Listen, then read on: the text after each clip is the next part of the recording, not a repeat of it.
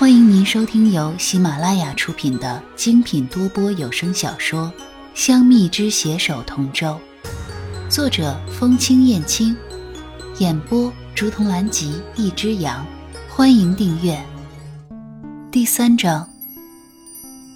这几日，穗禾都在落星潭旁边的树下熟悉原身的法术，这是原身一直修炼的地方。待修炼完成后。穗禾想着在这儿散散步。毕竟每次修炼完都直接回了飞鸾宫，还没欣赏过这里的景色。看着湖面波光粼粼，水可清澈见底，穗禾心里想着：这要是温泉就好了。这时，忽见水底有东西浮上来，待浮于水面后，穗禾这才看清，竟是一条尾巴。只见尾巴上布满了银色鳞片，在池水的映衬下闪着银色的光泽。顺着尾巴看过去，赫然看到了夜神润玉靠在对岸的大石边假寐着。观其神态，当真是秋水为神，玉为骨。穗禾知道，目前的润玉还只是个想着做个闲散仙人的夜神罢了。若自己靠近他，也只会惹来天后的猜忌罢了。况且以自己鸟族族长的身份，贸然接近，也只会被当作有所企图。穗禾，你怎么也在这儿？我刚刚看到有星星落进水里了。穗禾，你也是来看星星的吗？穗禾正准备不动声色的原路退回，哪知一转身。竟然恰巧看到了锦觅。呃，是啊。穗禾转身看向对岸的润玉，只见他已经站在岸上，好整以暇的看着这边。穗禾顿觉尴尬，也不知道他什么时候醒的。咦，对面有只鹿，我们过去看看吧。说着，也不待穗禾回应，便拉着他往对岸去。穗禾公主怎有雅兴来此散步？润玉其实在穗禾出现的时候就已知晓，只是因为真身还泡在水中，平日里亦没有与穗禾有过多交集，便想装作不知，等他自发离去。本来看他也要走了，怎知不知哪儿冒出来的小仙童闹出这般动静，继续装睡也不太可能了。扰了夜神殿下，实非穗禾所愿，望夜神殿下莫要见怪。既然已经被发现，穗禾也就坦然的打招呼了。无碍，这落星潭不是润玉宫殿，自然是谁都能来，何来打扰一说？不知这位是？润玉看向和野兽玩在一起的锦觅，这是二殿下带回来的，名唤锦觅。目前暂住姻缘府。旭凤带回来的。润玉表示有点惊讶。是啊是啊，上仙这鹿养的膘肥体壮的，是准备送往哪个宫中啊？锦觅一脸纯真的看着润玉。鹿，膳房。穗禾看润玉懵逼的样子，立马给锦觅普及道：“这并非什么鹿。”这是野兽，专食人的梦境。啊！锦觅突然叫出声来，原来是与野兽嬉闹，把锁灵簪给弄掉了。野兽顽皮，惊扰了仙子，望仙子莫要介怀。这锦觅仙子是何来头？竟需锁灵簪遮盖相貌？没事儿，是我要跟他玩的。啊，差点忘了，跟狐狸仙的邀约。我先走了哈，穗禾，夜神殿下，改日再聊。说罢，便匆匆而去。锦觅，锦觅，你怎么能让我一个人在这里啊？太不仗义了！明明是锦觅暴露了他，此刻却留他一人跟润玉待在一块儿。穗禾心里此刻正伸着尔康手。天色已晚，穗禾族中还有事务未处理。便先行告退了。继续留着更尴尬呀。更深露咒，夜神殿下应当注意才是。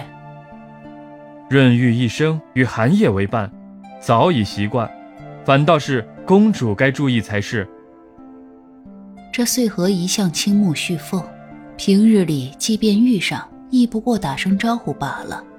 今夜倒是有点反常，不过被他看到真身，这倒是润玉所料不及的。干嘛要多嘴？穗禾前身对夜神可是极为冷淡，今夜自己竟然没忍住多说了两句，希望没被看出端倪才是。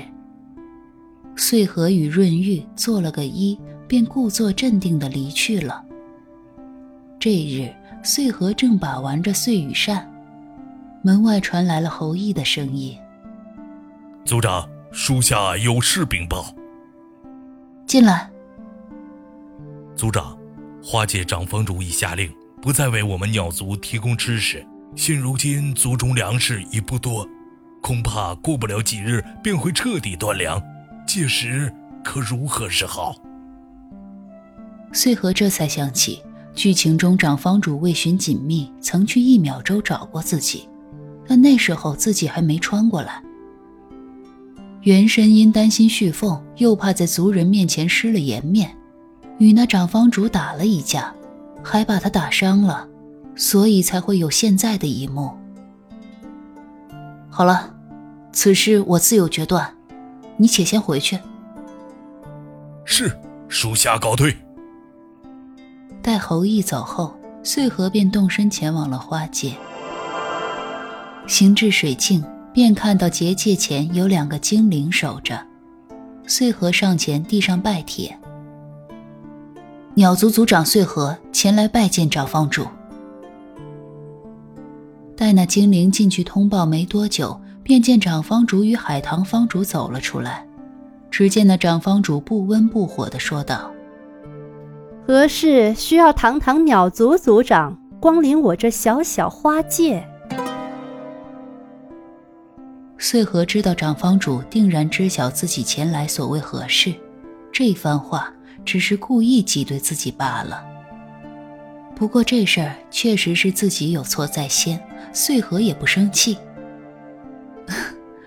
长方主说笑了，穗禾此次前来是为了给长方主赔罪的。